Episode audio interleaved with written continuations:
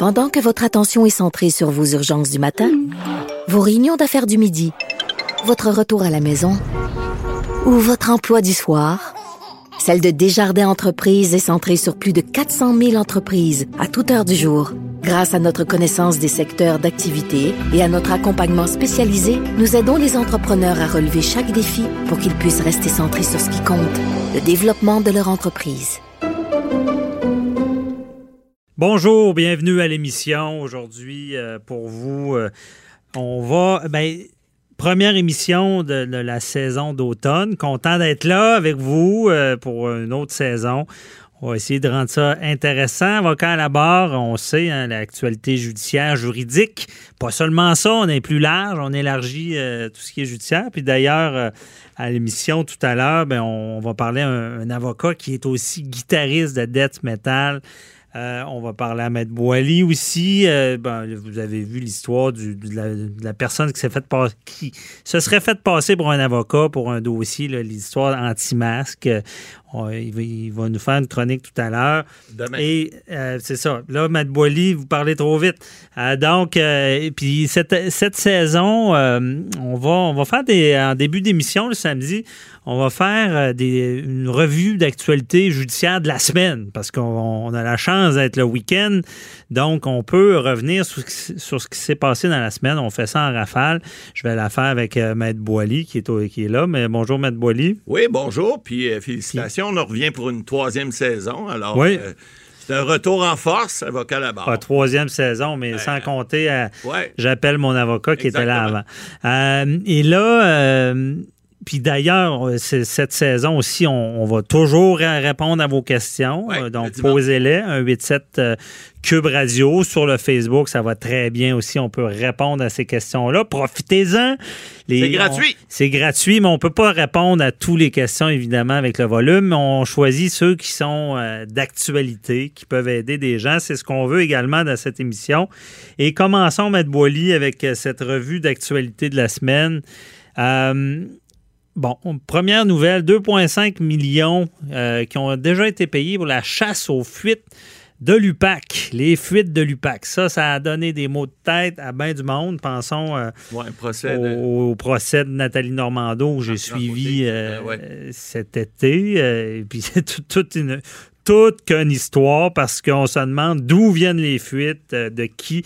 Imaginez, pendant le procès, on nous faisait sortir parce qu'il y a des affaires qu'on ne sait pas encore.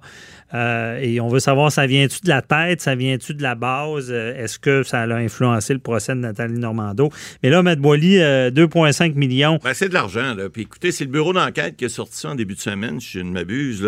on dit depuis, 2000, depuis 2018, c'est ce que ça aurait coûté pour les diverses dépenses, frais d'hébergement, frais d'essence, euh, les véhicules, et évidemment, il y a des honoraires professionnels. Ça, on ne sait pas c'est quoi, mais probablement qu'on a dû consulter. Par exemple, vous savez, lorsqu'on veut faire des vérifications, ben, des fois, c'est des bureaux de comptables qui vont faire des vérifications internes. Mhm. D'autres fois, ça peut être même des bureaux d'enquête indépendants, c'est-à-dire pas le, bureau d'enquête indépendant, mais ça peut être des détectives indépendants. Alors, on ne sait pas c'est quoi un horaire professionnel, mais il reste qu'au total, on, on a calculé ça c'est notre bureau d'enquête qui le fait à Québécois, 2,5 millions depuis 2018, c'est beaucoup d'argent pour savoir où sont les fuites. Euh, moi, tant qu'à moi, je comprends là, que oui, la démocratie c'est important, la justice c'est important, on est là-dedans, M. Bernier, vous le savez, mais là, on dépense de l'argent pour savoir comment les policiers ont pas bien fait leur travail parce qu'il y a eu des fuites. Ces fuites-là, on le sait, dans le dossier de M. Côté, Marc-Yvan Côté et Nathalie Normando, ça risque d'avorter. On, va avoir la suite bientôt à l'automne. Et, possiblement, à cause de ces fuites-là, il est possible que ces procès-là n'aient pas lieu. Pas juste à cause de ça, il y a une question de délai, vous le savez, dans le dossier, mais c'est à suivre parce que ce 2,5 millions de dépensés, ben, il n'ira pas ailleurs dans le système de justice. Ça, c'est clair. Alors, je pense que c'est important qu'on fasse le suivi de ça et qu'on pose des questions éventuellement. Non, mais cette histoire-là, tu fais, c'est impressionnant. Je sais pas pourquoi c'est plus d'actualité en 2020 ou pourquoi. Il me semble qu'avant, on en parlait moins. Ouais, mais là. Mais comment, comment tu veux contrôler ça? La fuite. Euh, Euh, je veux dire, c'est rarement un courriel qui est envoyé que tu peux retracer. Non, mais c'est pour ça qu'on fait, on fait une enquête là-dessus. Mais là, pour l'instant, ce qu'on comprend, c'est que ça coûte cher trouver les fuites. Puis les mhm. fuites de la police, surveillées par la police, ça coûte encore plus cher.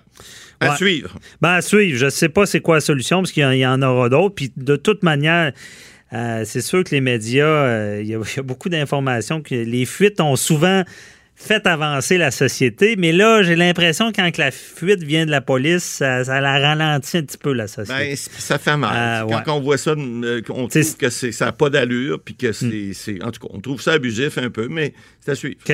Et autre dossier, c'est un... Ça, c'est un dossier qui a fait parler pas mal. C'est euh, un, couple, c'est un homme qui était recherché avec sa, conjointe. Euh, puis se sont, ils se seraient cachés dans un chalet.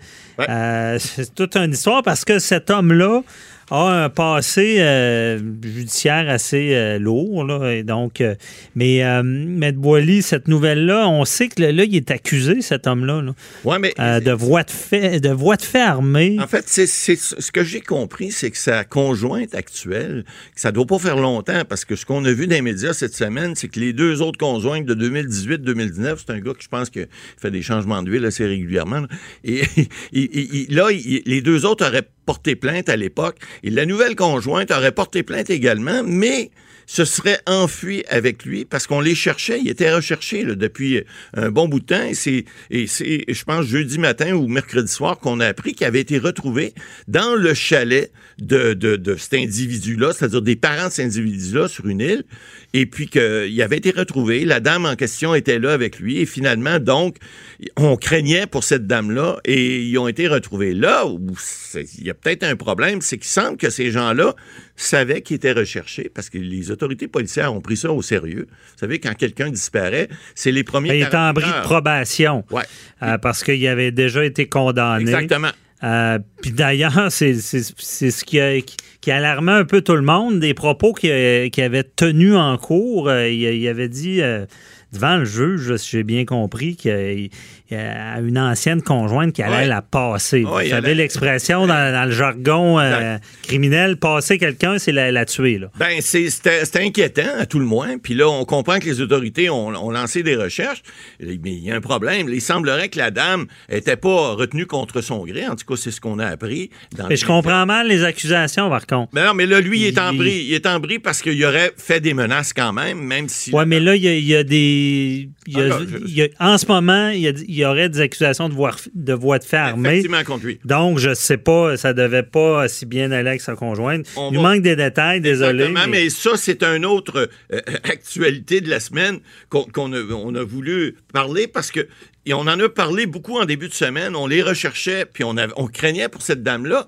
Et là, ben, c'est le syndrome, je ne sais pas, du pauvre petit ou de la femme battue qui dit il recommencera pas. Mais manifestement, est allé là, pas contre son gré, est avec lui. Souvent, c'est malheureux, mais ces gens-là, c'est souvent des femmes. Ils vont pardonner rapidement, puis ils vont retomber dans le même pattern, excusez-moi l'expression, puis ils vont encore se faire violenter, malheureusement. Mais euh, ben, au moins, le, ben, au moins, là, ça. Ben, il n'y a pas eu de drame, tant mieux. C'est ça. Donc, euh, après ça, euh, on parlait cette semaine, on a parlé du suspect du Walmart de Sherbrooke. Euh, dans le fond, on se rappelle de cette histoire-là, c'est qu'il y, a eu, bon, ensuite, dans le début de la COVID, avec le, le, nombre de personnes acceptées dans, un, dans les magasins, il y, a, un homme et sa conjointe qui avaient été refusés au Walmart. là, il y avait eu une controverse parce que. Euh, et, ce qui s'est passé, c'est que suite à tout ça, ben, il y a eu une altercation. L'agent de sécurité a monté sur le véhicule on pensait que c'était la, personne qui s'était fait refuser l'accès qui avait foncé dedans. Il y a des versions On avait vu des vidéos, euh, une vidéo une journée, puis le, deux jours après, l'autre vidéo. L'autre vidéo qui démontre, ah, pas, l'inverse, mais qui démontre une, toute autre version. Ouais. Alors là, ce monsieur-là, qui est toujours en attente de... Bien, ce qui s'est passé, c'est que le l'agent qui est tombé, on ne sait pas s'il était responsable ou pas, parce qu'il semble avoir été très agressif, mais ben, il, est décédé. C'est triste. C'est ça. C'est malheureux, mais il aurait peut-être en tout cas, on ne sait pas, il y aura un procès, aurait peut-être contribué à ça. Alors que la première vidéo, et les gens avaient, ça avait fait une tollée sur les réseaux. Ben, il y a eu des accusations de, de négligence criminelle Exact. causant des lésions Exact. au départ. Sauf que là, le monsieur, il ne sait pas encore s'il va y avoir des accusations plus lourdes, parce que là, on parle peut-être d'accusations d'homicide involontaire, mais il semblerait qu'il y aurait... Ben, ils sont déjà là, les accusations. Cas, Ça- ils n'ont pas le choix de changer parce que la personne est décédée, donc tu peux plus l'accuser de ça- négligence criminelle causant des lésions. Maintenant, c'est négligence criminelle Ouais, causant la mort, exactement. dont la sentence, euh, ça augmente le, le maximum. Je pense que c'est rendu perpétuité quand ça cause la mort.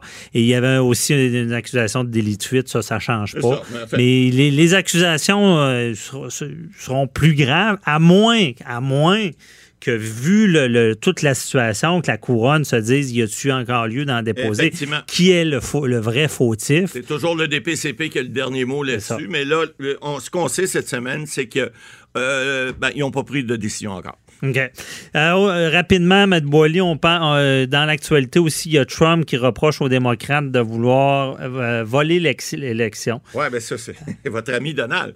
Ouais. Mais écoutez, là, c'est, je veux dire, on, voit des choses dans l'actualité. On voit M. Trump qui fait des tweets réguliers, mais celui-là, là, il est suave. Je veux dire, il, dit. Il, reproche aux démocrates, vous savez, c'est l'autre parti, les républicains de Trump, il les démocrates de l'autre côté, là, que c'est Joe Biden qui est là. Et là, il reproche, il dit, mais vous allez voler l'élection. Mais il dit ça, mais il donne pas, il dit juste parce que vous allez voler le vote postal. Mais comment voler le vote postal? Le vote postal se fait aux États-Unis comme il se fait au Canada aussi. Vous savez, on est dans les démocraties les plus euh, euh, euh, régularisées au monde. hein. On a ici des systèmes de votation avant d'essayer de, de- de frauder un, un système de vote au Canada, puis a fortiori aux États-Unis non plus. Je veux dire, ça prend du culot pour qu'un président américain dise le, le vote postal va être... Parce que... Il Pourquoi il va le Ben, voler? J'ai mal non, compris. c'est pas ça. C'est que, en fait, ce qu'il voudrait, pas qu'il voudrait dire, ce qu'il devrait dire, c'est que le vote postal ne lui est pas acquis généralement. Pourquoi? Parce que les gens qui sont à l'étranger, les gens qui ont- prennent la peine souvent euh, de, de- de voter parce qu'ils ne peuvent pas aller voter dans un bureau de vote pour des questions des fois médicales ou autres, c'est pas une clientèle qui est nécessairement est, est plutôt hostile à M. Trump, parce que c'est des gens, des fois, qui sont âgés, des gens qui ont besoin de soins, des gens... Donc, euh, la droite veut pas avoir dans, dans son sillage. Alors, euh, dire ça comme ça... Mais vous savez, aux États-Unis, Trump, il y a plus de 40% des gens qui vont voter pour lui. Excusez-moi, là, il y a beaucoup d'imbéciles, mais ça, il faut pas le dire. Oh, ouais, OK. Mais peut-être qu'il vous entend pas d'ici. Ah, j'aimerais ça qu'il puisse correct. traduire mes propos parce que si je suis poursuivant, poursuivant en diffamation, vous savez, la diffamation, faut dire des choses qui sont fausses. Alors, c'est vrai. Oh, OK. Un autre débat, on en parlera. À que- suivre. Merci, M. Boily.